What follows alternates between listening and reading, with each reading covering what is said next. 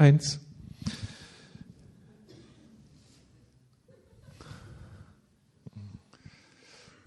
Gut, jetzt fangen wir an, uns zu konzentrieren. Wir haben ein Thema am letzten Sonntag begonnen. Licht bricht sich Bahn. Und ich habe dazu Jesaja 60, die ersten fünf Verse angesprochen. Ein sehr intensiver Text, den konnte ich nicht in eine Predigt hineinbringen. Darum zwei Predigten dazu. Und wir wollen uns noch einmal von diesem Text ermutigen und auch herausfordern lassen. Jesaja schreibt dort vor 3000 Jahren an das Volk Israel im Namen seines Gottes: Mache dich auf, werde Licht, denn dein Licht kommt und die Herrlichkeit des Herrn geht auf über dir. Denn siehe, Finsternis bedeckt die Erde und tiefes Dunkel die Völker. Aber über dir geht auf der Herr und seine Herrlichkeit erscheint über dir. Und Heidenvölker werden zu deinem Licht kommen und Könige zu dem Glanz, der über dir aufgeht. Hebe deine Augen auf und sieh um dich. Diese alle kommen versammelt zu dir. Deine Söhne werden von ferne kommen und deine Töchter auf dem Arm herbeigetragen werden. Wenn du dies siehst, wirst du vor Freude strahlen und dein Herz wird klopfen und weit werden. Soweit Gottes Wort. Ich möchte noch einmal beten. Dein Wort ist gut, Herr. Dein Wort ist zwar 3000 Jahre alt, aber hochaktuell. Du machst es uns aktuell, auch hier und heute. Danke für deine Gegenwart. Amen. Am vergangenen Sonntag habe ich zwei zentrale Aussagen dieses Textes angesprochen. Die erste Aussage überschrieben, Finsternis bedeckt die Erde. Denn siehe, Finsternis bedeckt die Erde und tiefes Dunkel der Völker. So hat es damals Jesaja für seine Zeit empfunden. Und ich denke, so werden wir das alle auch für unsere Zeit wahrnehmen und erleben. Menschen um uns herum sind orientierungslos. Es gibt so wenig Wärme in den zwischenmenschlichen Beziehungen. Überall herrscht Unfrieden, Ungerechtigkeit, an vielen Stellen Chaos, Maßlosigkeit, Krieg und vieles andere. Menschen schaffen es nicht, im Frieden miteinander zu leben. Eben Finsternis. Jeder ist sich selbst der Nächste. Das kann man lang und breit entfalten und dabei depressiv werden. Aber es gibt einen anderen Aspekt in diesem Text und der hat uns am letzten Sonntag sehr ermutigt. Es heißt hier nämlich, über dir strahlt auf die Herrlichkeit des Herrn. Gott lässt es Licht werden. In uns, in den Familien, in den Gemeinden und dann auch in den Völkern. Ich habe einige Beispiele gegeben, wie Menschen im Libanon beziehungsweise Syrien, in Indien und an anderen Stellen der Welt etwas von diesem Licht erlebt haben. Gott hat ihr Leben verändert, Gott hat Dinge transformiert, Gott hat ermutigt, wo Mutlosigkeit war. Gott hat Kraft geschenkt, wo Kraftlosigkeit war. Gott hat Gesundheit gewirkt, wo Krankheit war. Er hat versöhnt, wo Unversöhnlichkeit war. Gott ist unterwegs und lässt es Licht werden. Und dann gab es den Impuls am letzten Sonntag, am Ende der Predigt, irgendwie macht er doch auch unter uns Licht. Menschen begegnen ihm auf ganz unterschiedliche Art und Weise mitten in ihrem Alltag, in ihrem persönlichen Umfeld, sind dankbar für Segnungen, für das, was Gott gewirkt hat. Und ich hatte herausgefordert, wir könnten heute einander doch ein wenig erzählen von dem, was so in den letzten 14 Tagen geschehen ist. Gibt es da jemanden unter uns, der an irgendeiner Stelle Gott begegnet ist und so empfunden hat, ja, Gott zündete ein Licht bei mir an. Er hat Dinge positiv angerührt und verändert. Leider hat sich da nur einer bei mir gemeldet. Ich weiß nicht, ob da nicht vielleicht doch noch der eine oder andere ist. Ich bitte aber erst mal Heinz Kiok zu mir zu kommen, denn der hat gesagt, er könnte etwas berichten von dem, was er erlebt hat mit Gott in einer kritischen Situation. Heinz, erzähl uns. Ja, also, so kritisch war sie nicht, aber ich erlebe jeden Tag etwas mit Gott und ich denke, das ist äh, so entscheidend, dass man sich immer wieder danach ausstreckt, dass man auch was mit ihm erlebt. Ich denke mal, dieses Wort der See, S-E-E, -E, wer nicht sucht, wird nichts erkennen und wer nichts erkennen, wird nichts finden. Aber wir haben ja hier oben äh, nach dem Gottesdienst immer eine kleine Gruppe von so etwa 20 Leutchen, so in den ganz unterschiedlichen Altersbereich. Die älteste ist 91 und äh, die jüngste war letzte Mal äh, Christinchen. Wie alt war sie? Wird acht. Wir hatten uns, weil wir als Firma arbeiten wir sehr oft in einem Altersheim, in einem katholischen Altersheim. Und äh, da haben wir im letzten Jahr schon mal eine so eine Situation gehabt, dass wir singen durften. Und diesmal haben sich alle so gefreut, dass wir wieder kommen. Und äh, da sind also Nonnen, die noch bis zum 80. und dann drüber noch arbeiten und alles geben, was sie, was sie haben. Und wir durften hinkommen und durften dort singen wir so die ältere Generation, die nicht äh, ständig hier einen Chor oder Kantaten singt, sondern wir üben äh, dort oben und singen Weihnachtslieder und singen andere Lieder, so alte Lieder, die den Leuten bekannt sind. Dann durften wir eine kleine Andacht halten und dann haben wir gesungen. Wir haben insgesamt elf Lieder gesungen. Dann hat der Wolfgang Hass hat uns im Klavier begleitet, der Friedhof mit seiner Freundin mit Trompete und Horn. Und das war ein, ein Erlebnis für diese Leute. Und ich muss sagen, als ich dann, nachdem ich eine kurze Andacht gehalten habe und für sie und für dieses Haus gebetet habe, da äh, habe ich dann gesagt und würde jetzt gerne mit ihnen zusammen das Vaterunser beten. Und das war lauter, als wenn wir hier zusammen beten. Hat mich unheimlich tief beeindruckt, wie da so viele alte Menschen, die sonst sehr dement schon sind, die dann auf einmal wieder wird ihnen das bewusst, wie sie Gott anbeten können. Und wir haben das mit einer großen Freude getan und dann haben wir hinterher noch so kleine Kreuze verteilt, äh, die sie umhängen konnten und kleine Geschenke.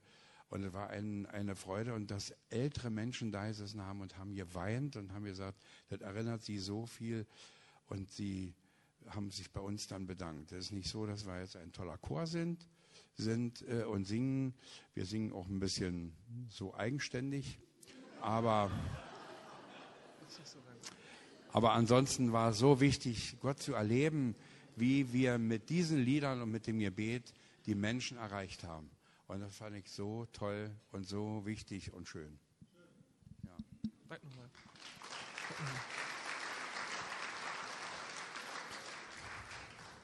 Die Geschichte, auf die ich ansprach, war schon kritisch, denn du lagst im Krankenhaus und das war nicht ganz so ohne. Da wolltest du auch noch einen Satz zu sagen. Ja, es war etwa vor ein bisschen länger als zwei Wochen her, dass ich einen leichten Schlaganfall hatte.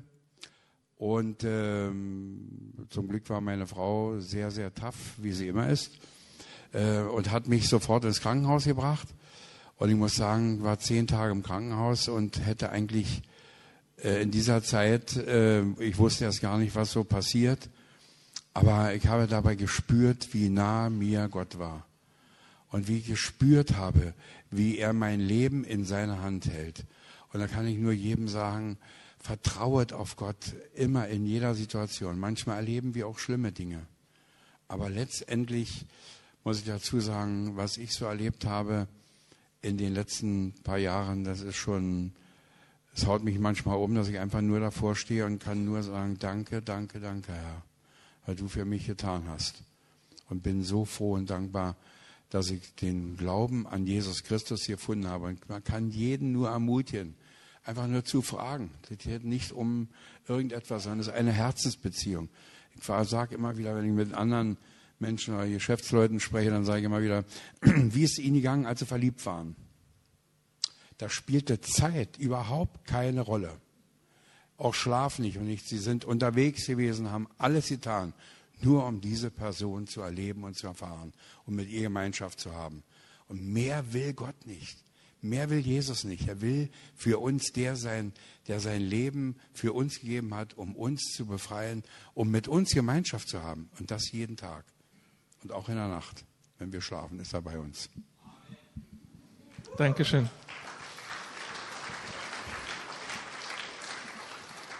Stefan Karok hatte sich noch angemeldet.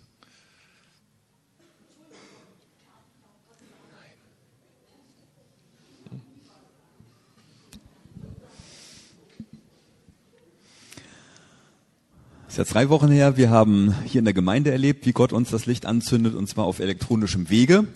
Ähm, das war uns sehr wichtig. Wir hatten die Aufgabe, ich gehöre zu der Gruppe, die das Internet ein bisschen betreut hat und die neue Homepage erstellt hat, dass wir diese Homepage vorstellen wollten. Der Termin musste schon einmal verschoben werden und jetzt war es eben am 2. Dezember, glaube ich, der Fall. Und wer sich mit äh, Internet so ein bisschen auskennt, man braucht natürlich eine Internetverbindung, äh, um das Ganze machen zu können. Und als die Infoveranstaltung startete, hatten wir keine Internetverbindung.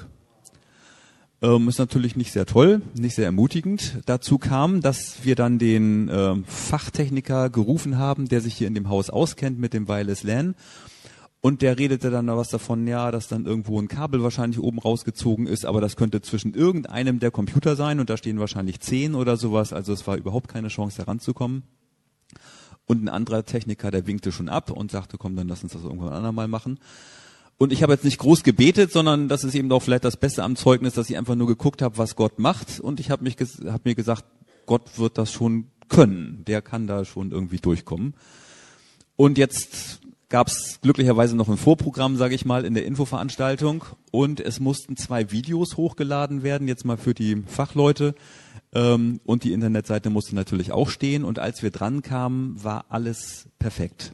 Die zwei Videos waren hochgeladen von YouTube äh, und die Internetseite war auch gängig und derjenige am Computer konnte weiterschalten und sowas. Hatte alles gut geklappt. Jesus hatte uns das Licht angezündet und uns ein Zeichen gegeben, dass er stärker ist als alle Technik oder was uns irgendwie hindern kann.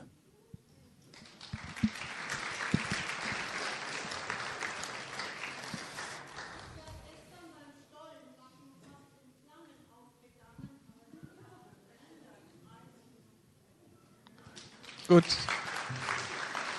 Einsatz. Ja, ich bin Oliver. Ich bin seit elf Wochen komme ich hier in diese Gemeinde, die ich teilweise manchmal komisch finde, aber trotzdem total lieb. Einige wissen, dass ich langjährig drogenabhängig war und dass ich äh, einen Aufbruch nach Berlin gemacht habe und hier neu anfange. Trotzdem, ich komme hier sehr gerne hin und ich habe heute Nacht einen Traum gehabt.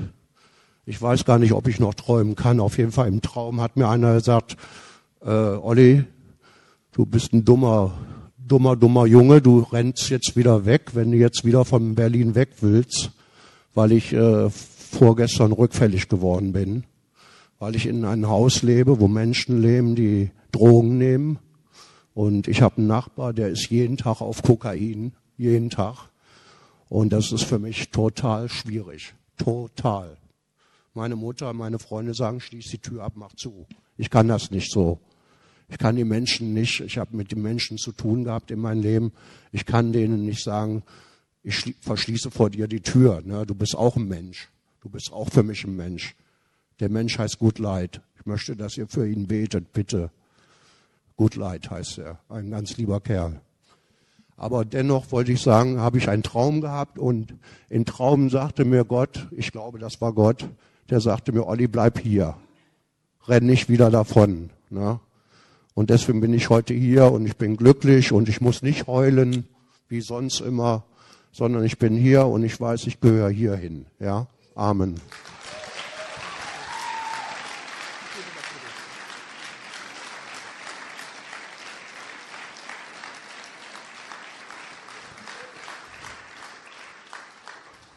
Toll, dass du es mit diesen komischen Leuten hier aushältst. So eine komische Gemeinde. Aber diese komische Gemeinde. Ja, komisch. Ah, das, das klingt gut, ja. Sitzen doch alle in einem Boot. Und die wollen jetzt für dich beten. Das tun. Aber auch für Good Light. Das mache ich auch, ja. Ich bete jetzt für die Gemeinde, mit der Gemeinde, für dich und für Good deinen Good Freund. Lie heißt der. Good Lie. Good Lie. Herr, wir sind alle irgendwie komisch tatsächlich. Und du bist dabei, das zu verändern, das zu heilen.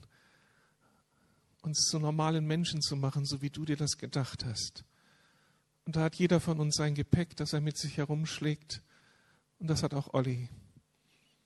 Und das hat auch Gudlei. Danke, dass wir dir diese beiden Menschen jetzt anbefehlen dürfen mit ihren ganz persönlichen Kämpfen und Herausforderungen, all den Süchten, von denen sie geplagt, die sie sind, die sie binden und abhalten wollen. Aber danke, dass wir hier in dem Raum der Gnade stehen. In dem Raum, wo du herrschst, wo du regierst, wo deine Kraft gegenwärtig ist. Wir segnen Olli mit dieser Kraft aus Gott segnen ihn im Namen des Herrn, der auch für ihn gestorben ist. Danke, dass du für ihn Vergebung hast und immer wieder einen Neuanfang und dass du ihn befreien möchtest von all diesen Altlasten. In deinem Namen segnen wir ihn und rufen deinen Sieg über ihm aus und deine Heilungskräfte und deine Befreiungskräfte. Stell ihn wieder her und seinen Freund. Und lass ihn auch jetzt gesegnet sein unter uns. Danke, dass wir mit dir unterwegs sind. Amen. Ich schließe noch ein persönliches Zeugnis an. Ich hatte am Dienstag keine so gute Zeit, als ich versuchte, Gott zu begegnen. Ich hatte mein normales Bibelpensum und da sprach mich das nicht so an und war etwas frustriert. Und dann kam ich auf den Gedanken, Gott zu bitten, ob er nicht was Originelles für mich hat, was so in meine Situation hineinpasst. Und dann hat er mir sofort einen Gedanken gegeben, schlag Hebräer 6 auf. Ich wusste nicht so schnell, was steht denn da, was für mich interessant sein könnte. Und dann lese ich das und erfahre so stark Gottes Ermutigung, denn das ist aus einer neutestamentlichen Perspektive das, was ich am Sonntag gepredigt habe. Dass Gott Licht ist und dass es wichtig ist, dass wir festhalten, auch wenn wir manchmal die Dinge sich nicht so verändern sehen, wie wir das wollen. Und ich lese euch das noch einmal vor, weil es bestätigt, was viele von euch am letzten Sonntag auch bewegt hat. Gott ist nicht ungerecht, euer Werk zu vergessen und die Liebe, die ihr zu, Namen, zu seinem Namen bewiesen habt, indem ihr den Heiligen gedient habt und dient.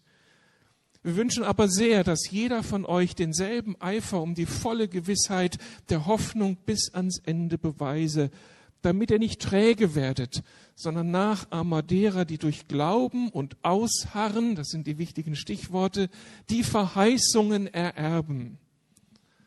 Denn als Gott dem Abraham die Verheißung gab, schwor er bei sich selbst, weil er bei keinem Größeren schwören konnte. Und er sprach, wahrlich, reichlich werde ich dich segnen und sehr werde ich dich mehren.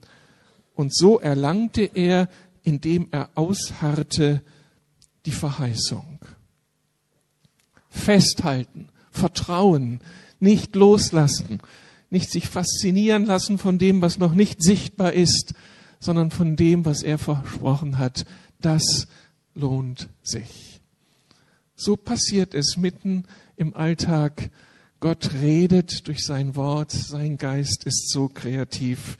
Ich bin so dankbar. Also es gilt, über dir strahlt die Herrlichkeit des Herrn auf, sein Licht kommt, er macht Veränderung, er bewirkt Veränderung, er bewirkt Erneuerung. Aber nun zu dem Impuls dieses Textes, zurück zu diesem Text, da steht dann ein Satz, der so einen ganz anderen Ton anschlägt, der Einleitungssatz, mache dich auf, werde Licht. Oder steh auf, werde Licht, setz dich in Bewegung, werde Licht. Und das kommt sehr überraschend in aller Ermutigung über das, was wir so gehört haben, dass Gott unterwegs ist und dass Gott in dieser Zeit und Welt ein Licht anzündet, nun der Hinweis, dass wir aufstehen sollen und ein Licht sein sollen. Das Volk Israel damals und Gemeinde Jesu heute. Was soll das? Nun, es ist ganz deutlich, die Antwort Gottes auf die Finsternis in dieser Welt lautet, steht auf, denn ihr seid Licht. Und zündet ihr ein Licht an in den verschiedenen Beziehungen, in denen ihr lebt, in Familie, am Arbeitsplatz, da wo Gott euch leben lässt, da dürft ihr ausstrahlen, auf eure Umgebung etwas weitergeben, Veränderung bewirken. Jetzt ist mal gut, jetzt setzt du dich hin und lässt mich hier predigen. Also, das ist unsere Berufung, dass wir Licht sind, dass wir ausstrahlen, dass wir etwas in die Stadt hineingeben. So stellt es sich Gott vor. Aber das trifft auf dann ganz unterschiedliche Menschen, die sehr unterschiedlich auf das reagieren, was hier so herausfordernd gesagt wird. Für die einen ist es etwas ganz Positives, Gott beteiligt mich an Verantwortung, ich darf mittun, ich darf in dieser Welt ein Licht sein, ein Licht anzünden, Orientierung, Wegweisung geben, Kraft vermitteln, andere aufbauen und andere sind eher frustriert von solch einer Aufforderung. Gerade haben wir uns entspannt am letzten Sonntag. Ja, da ist Finsternis, aber Gott kommt und verändert die Dinge. Und jetzt habe ich auf einmal doch wieder den Ball in meinem Spielfeld. Ich bin herausgefordert, mich aufzumachen und Licht zu werden und Veränderung hineinzubringen in diese Welt.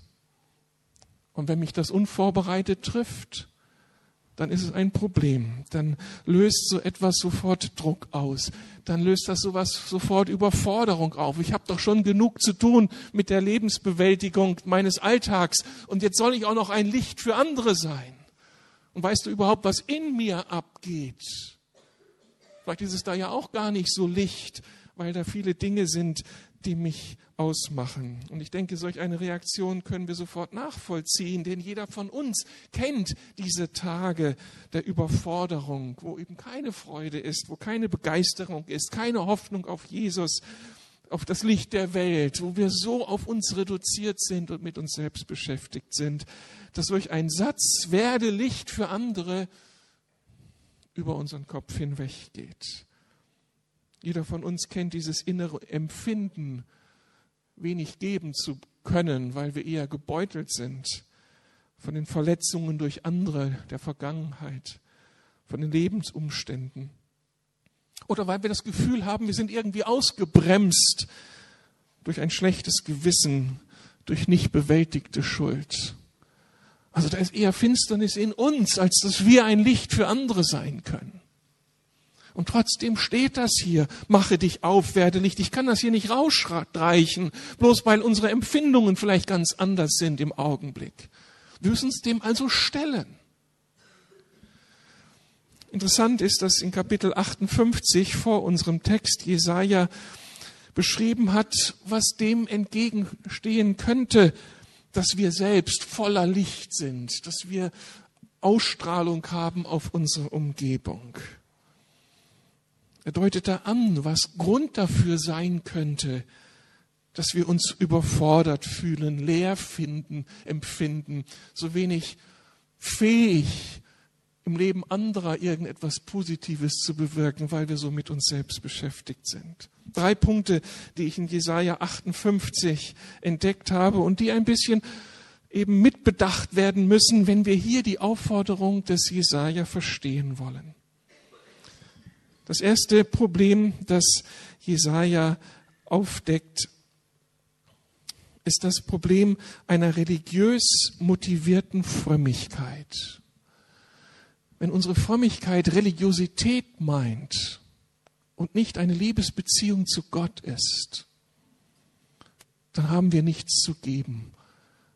Dann ist Kälte da, dann ist Distanz da, dann sind wir selbst letztlich noch in der Finsternis und können anderen Menschen kein Licht anzünden. Wenn wir nicht wirklich Gott vertrauen, wie Heinz Kiok das schon angedeutet hat, und wenn wir nicht entdeckt haben, was er uns an Gnadenfundament in unser Leben hineingibt, dann haben wir nichts zu geben, dann ist unser Leben farblos, dann strahlen wir eher Kälte aus, Härte aus, ein, ein Leistungsdenken, was nicht attraktiv ist, was andere unter Druck bringt. Ich will Jesaja zu Wort kommen lassen hier in den ersten drei Versen von Jesaja 58. Da sagt er im Namen Gottes, ruf so laut du kannst, halte meinem Volk seine Vergehen vor. Sie rufen Tag für Tag nach mir und fragen nach meinem Willen. Sie gehen gern zum Tempel in meine Nähe, weil sie sich für ein frommes Volk halten, das nach den Geboten seines Gottes lebt, darum fordern sie von mir auch ihre wohlverdienten Rechte ein. Warum siehst du es nicht, wenn wir fasten, werfen sie mir vor. Wir plagen uns, aber du scheinst es nicht einmal zu merken. Was für eine Gottesbeziehung ist das? Und wie soll die Gottesbeziehung aussehen, wie Gott sie sich vorgestellt hat? Die Frage ist, noch einmal, ist unsere Gottesbeziehung leistungsorientiert, leistungsabhängig oder basiert sie auf Gnade? Lebt sie von meinen Werken, von dem, was ich tun muss, um irgendwie bei Gott anzukommen, oder von dem Glauben daran, dass Gott mir entgegengekommen ist, dass ich Teil seiner Lebenswirklichkeit bin? Die Menschen damals in Israel, die hier Jesaja anspricht, hatten ein sehr problematisches Gottesverhältnis. Sie waren nach außen fromm. Sie waren religiös. Sie waren korrekt. Sie hielten sich an das Konzept, das vorgegeben war. Aber nach innen waren sie tot. Ihr Problem war eine falsche Religiosität, eine falsche Frömmigkeit. Sie versahen, versahen ihre Gottesbegegnung mit einem geschäftsmäßigen Denken. Gott so mein Geschäftspartner.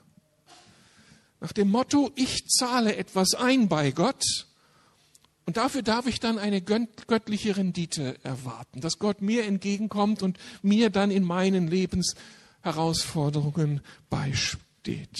Praktisch, ich gehe zum Gottesdienst, ich bete, ich singe, ich gebe mein Geld in die Kollekte, ich faste, das heißt, ich verzichte auf irgendwelche Dinge, um bei Gott Eindruck zu machen.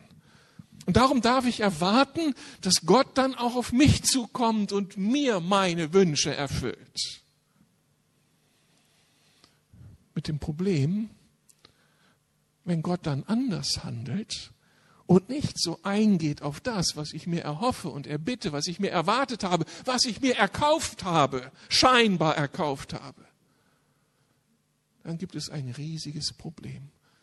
Dann falle ich in die Glaubenskrise dann ist Gott auf einmal der düstere Gott, der ferne Gott, der nicht mitzieht, der willkürliche Gott oder wie auch immer. Das war ein bisschen die Erfahrung der Menschen in Israel damals. Und dieses Denken und diese Erfahrung, die geht mit uns mit als Menschheit. Das ist so ganz das, was wir eigentlich von uns aus anstreben. Was, wir können uns gar nichts anderes vorstellen. Ebenso eine auf Leistung getrimmte, geschäftsmäßige Beziehung zu Gott. Wir müssen in Vorleistung gehen, um Gott zu beeindrucken. Darum gingen und gehen Menschen heute auf die Wallfahrten. Darum haben sich Menschen selbst kasteit bis, zur, bis zum Wahnsinn oder sind Eremiten geworden. Immer mit dem Hinweis, Gott, du musst doch jetzt reagieren, du musst doch hören, ich tue doch alles.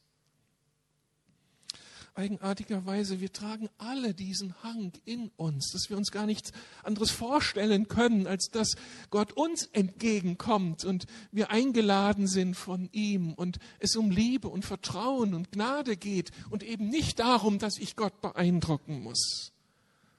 Aber kein Wunder, das wird uns ja von Anfang an beigebracht, wenn der Nikolaus anklopfte, irgendwann in der Adventszeit. Worum ging es denn da? Warst du brav? Dann, Hans-Martin, hast du die Geschenke bekommen. Und wenn da was anderes in der Vergangenheit lief und deine Mutter hatte Strichliste geführt, dann drohte sie mit Knecht Ruprecht. Das haben wir irgendwie intus dass eben wir funktionieren müssen, bevor sich Gott uns zuwendet. Aber bevor uns das unsere Eltern vielleicht durch einen Nikolaus mitgeteilt haben, hatten wir schon ein irgendwie verbogenes Herz. Das sagt die Bibel so radikal. Wir wachsen alle mit diesem, dieser Grunddisposition auf, dass wir uns nichts schenken lassen, dass wir das Heft in der Hand halten wollen, dass wir die Spielregeln bestimmen wollen, dass wir meinen, wir könnten die Dinge leisten, wir könnten beeindrucken, die Mitmenschen und Gott natürlich auch.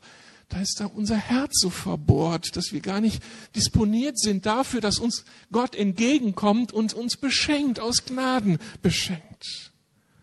Und genau das ist das, was er uns versucht ständig mitzuteilen. Er kommt uns entgegen. Das ist diese riesige Botschaft von Weihnachten. Gott wird in Jesus Christus Mensch. Er nimmt uns an die Hand. Er kommt uns entgegen, bevor wir irgendetwas haben leisten können. Aber es gilt, das eben zu begreifen und da in die Hand Gottes einzuschlagen. Es geht darum, wie zwei Liebende die Liebe des anderen zu empfangen ohne Vorleistung sondern einfach aus purer Liebe. So beschenkt uns eben auch Gott. Und jedes berechnende, geschäftsmäßige Denken hat hier keinen Platz. Ja, es verfinstert unsere Liebesbeziehung.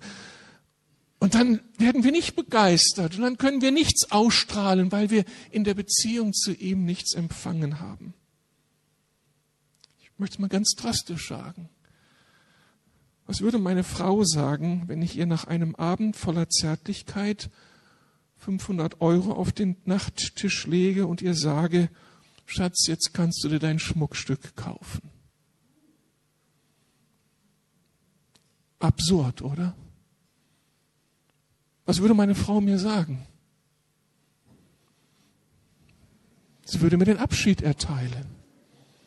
Was ist das für eine Beziehung, die du mit mir lebst? Gehen wir hier ein Geschäft ein? Hat das was mit Liebe, mit Vertrauen zu tun? Dass wir einander uns schenken? Aber Religiosität geht genau diesen Weg. Ich bezahle für die Leistung, die ich bekomme. Und dann zieht die Kälte ein und die Distanz und es fehlen die Herztöne. Gott wirbt die ganze Zeit um eine Menschheit, dass sie begreift, dass er nicht der Polizist ist, der Fordernde, der Einfordernde, sondern der Schenkende. Wir können uns kein Recht auf Gesundheit, kein Recht auf beruflichen Erfolg, kein Recht auf Partnerschaft erkaufen, wenn wir die Spielregeln halten. Alles, was wir vor Gott einbringen, wenn wir hier zum Gottesdienst kommen, tatsächlich, wenn wir unseren Zehnten geben, tatsächlich, wenn wir fasten, das tun wir nicht, um Gott zu bestechen, sondern das tun wir aus Liebe zu ihm, oder? Weil wir angenommen sind, weil wir seine Kinder sind, weil wir danach hungern, mehr von ihm zu bekommen weil wir uns vielleicht leer fühlen und wissen, Herr, ich, ich muss mich jetzt aussondern für dich. Ich, ich brauche mal drei Tage Abstand und ich werde auf alles verzichten. Nicht, um dann hinterher dir die Liste zu präsentieren, meine Wunschliste, sondern um in deiner Gegenwart zu sein, um dich zu genießen, um deine Gegenwart aufzutanken und dann frei zu werden wieder für dich und für das Leben in dem Moment, wo wir unsere Gottesbeziehung bezwecken, verzwecken, das, was wir einbringen wollen vor Gott, zerbröselt es uns in den Händen. Wir haben nichts mehr zu geben. Stehe auf, werde Licht, könnte heißen, ich kehre um zum Licht und ich vertraue ihm und ich betrete diesen Raum der Gnade, den er für mich etabliert hat, wo ich angenommen bin wenn ich das erfahre, dass ich beschenkt werde mit ihm, dann habe ich als beschenkter Überfluss, dann gewinne ich Ausstrahlungskraft. Es gibt ein zweites Problem, das der Jesaja anspricht, das Problem des Versagens in den zwischenmenschlichen Beziehungen. Hier stellt sich Israel als total widersprüchlich dar. Auf der einen Seite wollen sie fromm sein, auf der anderen Seite tun sie ganz umfromm, wenn sie ihrem Mitmenschen begegnen. Nichts in ihrem Verhalten spiegelt wider, dass sie Gott als den liebenden Vater entdeckt haben, dass sie beschenkt sind aus Gnade, dass sie erlöst sind, dass sie frei sind von sich selbst, sondern ihr Leben mit den Mitmenschen ist von brutaler sozialer Kälte geprägt. Sehr erschütternd, was hier Jesaja 58 aufzeigt Wie verbringt ihr eure Fastentage? Ihr geht wie gewöhnlich euren Geschäften nach und treibt eure Arbeiter noch mehr an als sonst. Ihr fastet zwar, aber gleichzeitig zankt und streitet ihr und schlagt mit roher Faust zu. Wenn das ein Fasten sein soll, dann höre ich eure Gebete nicht. Ein Fasten, das mir gefällt, sieht anders aus. Löst die Fesseln der Menschen, die ihr zu Unrecht gefangen haltet. Befreit sie vom drückenden Joch der Sklaverei und gebt ihnen ihre Freiheit wieder. Schafft jede Art von Unterdrückung ab. Gebt den Hungrigen zu essen. Nehmt Obdachlose bei euch auf. Und wenn ihr einem begegnet, der in Lumpen herumläuft, gebt ihm Kleider helft, wo ihr könnt und verschließt eure Augen nicht vor den Nöten eurer Mitmenschen. Beseitigt auch jede Art von Unterdrückung. Hört auf, verächtlich mit dem Finger auf andere zu zeigen. Macht Schluss mit aller Verleumdung. Wie kann Volk Gottes Licht sein, wenn das unsere Beziehungen prägt? Nun ist das hier ganz hineingesprochen in das Sozialgefüge der damaligen Zeit. Viele dieser Dinge sind für uns nicht mehr aktuell. Aber allein wenn ich die letzten Sätze hier nehme, hört auf, verächtlich mit dem Finger auf andere zu zeigen. Macht Schluss mit aller Verleumdung. Befreit euer Umfeld, euren Ehepartner, eure Kinder, eure Freunde, eure Kollegen von der Zwangsjacke der Erwartungen, in die ihr sie gesteckt habt könnte ich versuchen zu übersetzen. Gebt sie frei. Stellt ihr euch eurem Gott und übergebt sie ihrem Gott. Ihr seid nicht verantwortlich dafür, für den anderen, für sein Wohlempfinden, sondern segnet und lasst los. Ihr Eheleute, bitte lasst einander los. Wir neigen dazu, uns gegenseitig in die Zwangsjacke unserer Erwartungen zu stecken. Wenn du so bist, dann können wir miteinander. Aber wenn du anders reagierst, dann haben wir ein Problem. Wir lassen einander los und richten unsere Erwartungen an Gott. Gott, ich setze meine Frau frei. Sie ist dir verantwortlich. Und sie muss nicht so sein, wie ich mir das wünsche. Hilf mir, dass ich mit meinen Befindlichkeiten, mit meinen Bedürfnissen, mit meinen Vorstellungen umgehen kann. Und dass ich so viel Liebe aus dir bekomme, dass ich das leben kann, auch wenn sie anders ist. Lasst uns einander freigeben.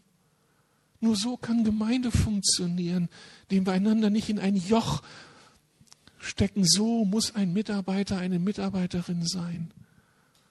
Lasst uns lieben, auch wenn der andere oder die andere so anders ist. Da wirkt, wird Gemeinschaft, die Strahlkraft hat, die Licht wird in dieser Welt. Es ist einfach, den anderen zu akzeptieren, wenn er so ist, wie wir uns das vorstellen. Aber das ist nicht das, was die Menschen um uns herum als Alternativmodell brauchen sondern ein Modell, das von Liebe geprägt ist, von Annahme, von Vergebung, von Freisetzung. Gemeinde als Ort, Volk Gottes, als Raum der Gnade, wo ich mich entwickeln darf, vor Gott, mit Gott, wo Freiheit ist, in meine Berufung hineinzukommen, wo ich die Unterstützung, die Begleitung, die liebevolle Korrektur bekomme, aber nicht das Joch der Knechtschaft. So hast du zu sein, so musst du, zu, musst du funktionieren. Wenn wir Gott von ganzem Herzen lieben und nicht religiös motiviert leben, nicht in einer geschäftsmäßigen Beziehung lieben, sondern von ganzem Herzen lieben, dann lieben wir auch, was er liebt. Und was liebt er? Seine Geschöpfe. Denn sie sind seine Ebenbilder. Und dann schrecke ich davor zurück. Es sind seine Ebenbilder und es sind nicht meine Ebenbilder, meine Kinder, meine Mitarbeiter am Arbeitsplatz, meine Nachbarn. Es liegt eine göttliche Würde auf ihnen, egal was sie ausstrahlen, wer sie sind. Es sind Gottes Geschöpfe und meine Aufgabe ist es zu lieben, anzunehmen, zu vergeben, zu versöhnen, ihr Potenzial zu fördern und nicht mich rauszuziehen und mein Ding zu machen. Stehe auf, werde Licht und fang an, mit uns zusammen zu strahlen hier, dass diese Gemeinde ein Alternativmodell Gottes wird, das attraktiv wird, weil hier geliebt wird und nicht Menschen dominiert werden. Es geschieht, wenn wir mit Gott Gemeinschaft haben, wenn Gott auf uns abfärben kann, wenn wir auf seine, wenn wir mit ihm anfangen, in Übereinstimmung zu sein und ihn suchen. Und in, der, in dem wunderbaren Plan Gottes hat er sich da etwas ausgedacht für uns, was einfach genial ist. Er hat uns den Ruhetag eingeräumt. Nach sechs Tagen Arbeit, Kampf, Alltag, Auseinandersetzung, Sorgen, dieser siebte Tag als der Tag der Ruhe, als der Tag des Feierns. Aber was macht Israel? Israel missbraucht den Sabbat als Ruhetag, begreift nicht, dass dieser Tag jetzt dazu da ist, dass ich mitten in den Kämpfen des Alltags immer wieder in einen neuen Modus umschalte und wieder mich neu regeneriere, um mich neu ausrichten zu können. So hat Gott sich das gedacht. Jesaja 58 beklagt Jesaja, wenn du dich am Sabbat zurückhältst, wenn du nicht dein Vergnügen suchst an meinem heiligen Tag, wenn dir der Sabbat eine Freude ist, ein Ehrentag, ein heiliger Tag des Herrn, wenn du ihn ehrst und nicht deine Wege erledigst, Geschäfte betreibst und viele Worte machst, dann kann dir geholfen werden. Aber Jesaja deutet an, wo die Probleme sind, dass wir uns das versagen, das vor Gott zur Ruhe zu kommen. Wie genial ist Gott. Er kennt unseren Stress, unseren Alltagsstress, dass manchmal Montag bis Freitag so viel zu erledigen ist. Ihr Mütter, die mit kleinen Kindern umgehen, die Doppelbelastung, Familie und Beruf, wir als Männer und natürlich Frauen genauso, wenn sie in verantwortlichen Stellungen sind, abgegessen, müde. Und jetzt soll ich auch noch Gemeinschaft mit Gott pflegen. Und dann denkt Gott sich dieses Konzept aus. Der siebte Tag, das ist mein Tag.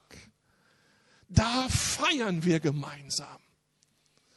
Da denkst du zurück auf die letzte Woche, gehst in Gedanken durch, wo habe ich Gott erlebt? Wo hat er meine Gebete beantwortet? Wie viel Segen war da? Wie oft hat er mich bewahrt? Wie oft hat er mich versorgt? Meine Kinder, meine Eltern, tausend Stoßgebete und er hat tatsächlich geantwortet. Und ich mache mir das alles bewusst und ich erzähle es ihm und ich fange an, das zu feiern. Danke für den Montagvormittag, für den Dienstagabend, für den Mittwochnachmittag. Da war doch was von dir. Danke für das, was du da ermöglicht hast. Und das fangen wir an zu feiern und Gott zurückzugeben. Und was geschieht in dem Moment des Feierns? Wir verändern uns. Und Finsternis in uns und Sorgen und Frust über Gott verwandelt sich in Licht. Du bist ja tatsächlich da.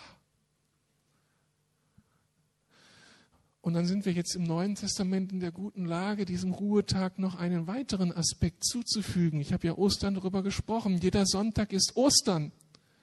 Jeder Sonntag sagt uns, dass der Herr auferstanden ist und dass wir auferstehen werden, dass da eine lebendige Hoffnung ist, ein neuer Himmel, ein neuer Körper und all das, was die biblische Zukunftshoffnung ausmacht. Das heißt, am Sonntag werde ich mit diesen ganz anderen Realitäten konfrontiert, die, wenn ich sie begreife, mein ganzes Leben verändern. Rückwärts gewandt Dankbarkeit, vorwärts gewandt voller Hoffnung, weil der, Aufersteh der Auferstandene auf uns zukommt. Wie genial! Jeder Sonntag kann wieder ein Licht in mir anzünden, wenn wir uns auf das Konzept Gottes einlassen.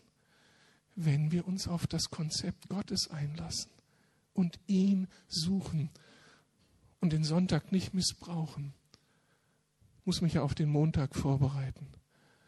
Ich habe mir so viel Arbeit, äh, so viel Besuch eingeladen, dass ich nur am Arbeiten bin.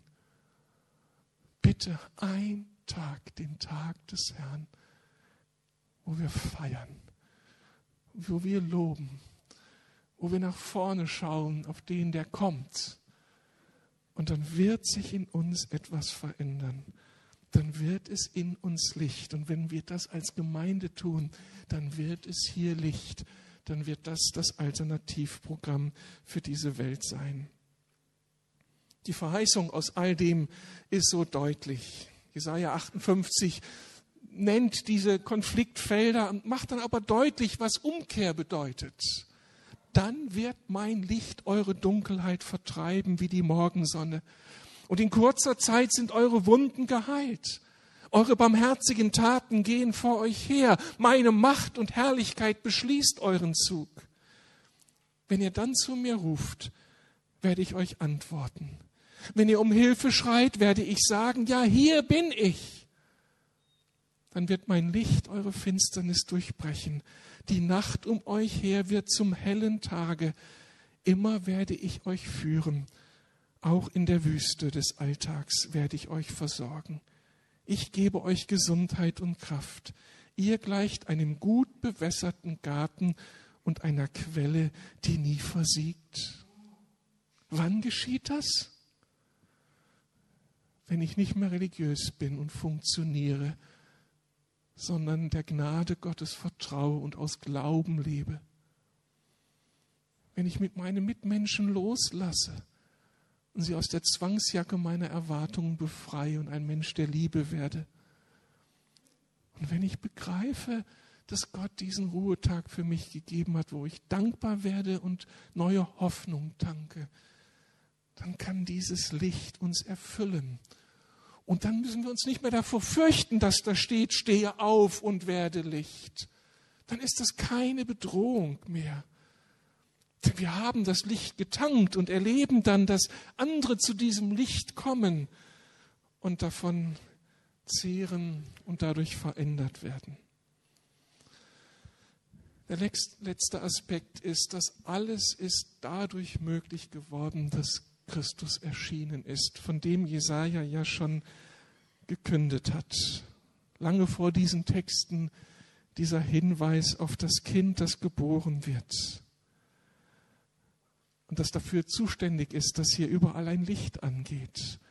Und von diesem Kind heißt es, ein Sohn ist uns geschenkt, er wird die Herrschaft übernehmen. Man nennt ihn wunderbarer Ratgeber, starker Gott, ewiger Vater, Friedefürst. Und er baut sein Reich. Was ist die Aufgabe für die nächsten Tage? Jesus feiern, Jesus entdecken, Jesus neu als den Mittelpunkt sehen, sich neu in Jesus verlieben, der all dieses Programm des Lichtes, das die Finsternis durchbricht, initiiert hat. Er will dein Licht sein und dich zum Licht setzen in dieser Welt. Er ist so gut. Es ist so ein Privileg, ihn kennen zu dürfen, ihn lieben zu dürfen, mit ihm ins neue Jahr gehen zu dürfen. Und er macht es uns wirklich leicht. Stehe auf, werde Licht, ist keine Überforderung mehr, weil er sein Licht in uns angezündet hat. Das möchte ich für euch und für mich erbitten. Können wir beten?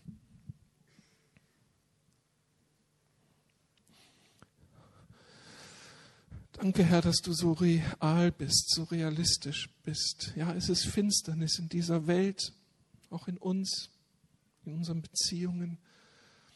Aber du hast dich aufgemacht in Jesus, bist du uns entgegengekommen. Du bist das Licht der Welt und du machst unsere Finsternis Licht, du bist unsere Hoffnung. Und danke, dass du uns heute so auf die Problembereiche hinweist, dass wir, dass wir nicht ganz entspannt sind oft genug dir gegenüber, dass wir nicht begreifen, dass du der gnädige Gott bist, dass Gnade das Fundament unserer Beziehung ist und Vertrauen und nicht Leistung. Ja, ich bitte dich, dass das heute Morgen jeder erfährt und dass die falschen Gottesbilder aus unserem Kopf verschwinden Und dass die, die hier noch am Kämpfen sind, dass sie mutig werden, sich aufzumachen, sich dem zu stellen, ihrer Vergangenheit, den Altlasten, die dieses falsche Gottesbild installiert haben. Befreie sie, Herr. Dass jeder von uns, dass ich fähig werde, dann Menschen zu entlassen in die Freiheit, sie zu segnen und zu lieben, statt sie zu überfordern. Und danke, dass du uns nicht nur den Sonntag gibst, sondern jetzt auch die anstehenden Feiertage, wo wir auf dieses Jahr zurückschauen dürfen. Und jeder von uns hat so viele Argumente, dir zu danken. Jeder hat dich erlebt, du warst so treu. Vielleicht musst du uns, Heiliger Geist, hier die Augen öffnen, weil wir nur das Negative sehen. Komm, lass uns die Spuren, deine Spuren in diesem Jahr in unserem Leben erkennen. Und dann hilf uns, dass wir nicht schweigen und das für selbstverständlich abhaken, sondern dass es Thema wird bei dir, dass wir dankbar werden. Und über all dem gibst du uns die Hoffnung auf die Ewigkeit, auf den neuen Himmel, auf dieses Auferstehungsleben. Oh Gott, ich bin so eingepackt in deinem, in deinem Liebesprogramm. Du bist so genial. Ich möchte dir noch mehr auf die Spur kommen an all dem, was du getan hast, damit wir leben können. Danke, dass wir mit dir in das neue Jahr gehen werden und diese Entdeckungsreise noch nicht zu Ende ist. Wir sind mit dir unterwegs. Ehre sei dir. Amen.